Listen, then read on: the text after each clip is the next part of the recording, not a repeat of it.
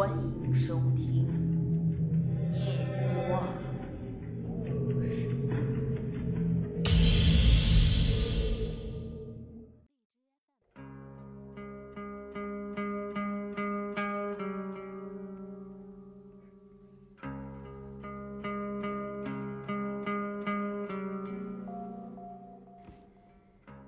菜市口是清代杀人的法场，每年秋后朝审完毕，一行犯人就被押出了玄武门，过断头桥，送往菜市口的法场，这就不可能活着回来了。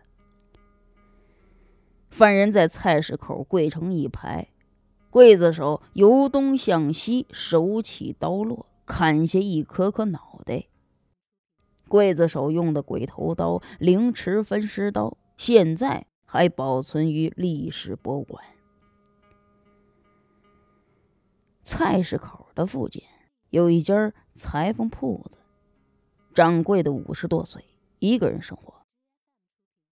这天晚上，天刚黑下来，裁缝铺的掌柜就听见外面乱哄哄的，似乎是发生了什么大事儿。那年头闹乱党。他呢也不敢出去，赶紧就把灯吹了，缩进被窝里听动静。外面闹腾了一阵子，很快就消停了。半夜的时候，这掌柜的就醒过来了。他隐约看见屋里有个人影在走动，他以为来贼了，紧紧盯着这个黑影，一动也不敢动。这个贼呢，摸索了一会儿。终于离开了。出去的时候还懂事的把这门轻轻带上过了好半天，这掌柜的才敢爬起来。他点上油灯，四下看了看，他想知道丢了什么东西。可奇怪的是，钱一分也不少，只是这针线破了不见了。第二天天刚亮，邻居就跑来了，喊他去菜市口看热闹。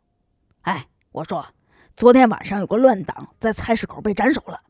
哎，不知道为什么这尸体没有被运走，还在黄土那儿扔着呢。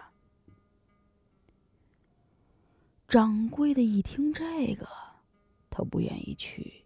他本来胆子就小，但是这邻居生拉硬拽着，硬是把他拖到了法场。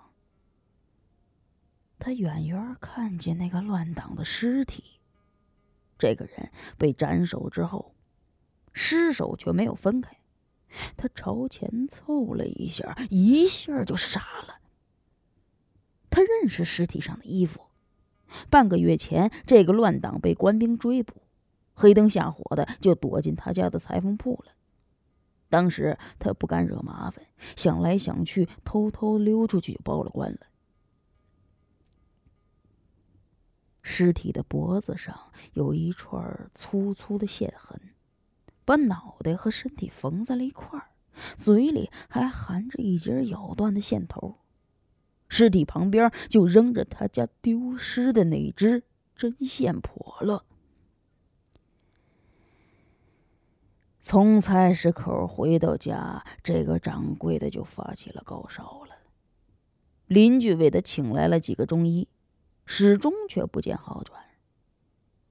几天之后啊，邻居就发现这裁缝铺的掌柜的死在自己的裁缝铺里，两片嘴唇被针线缝得严严实实的。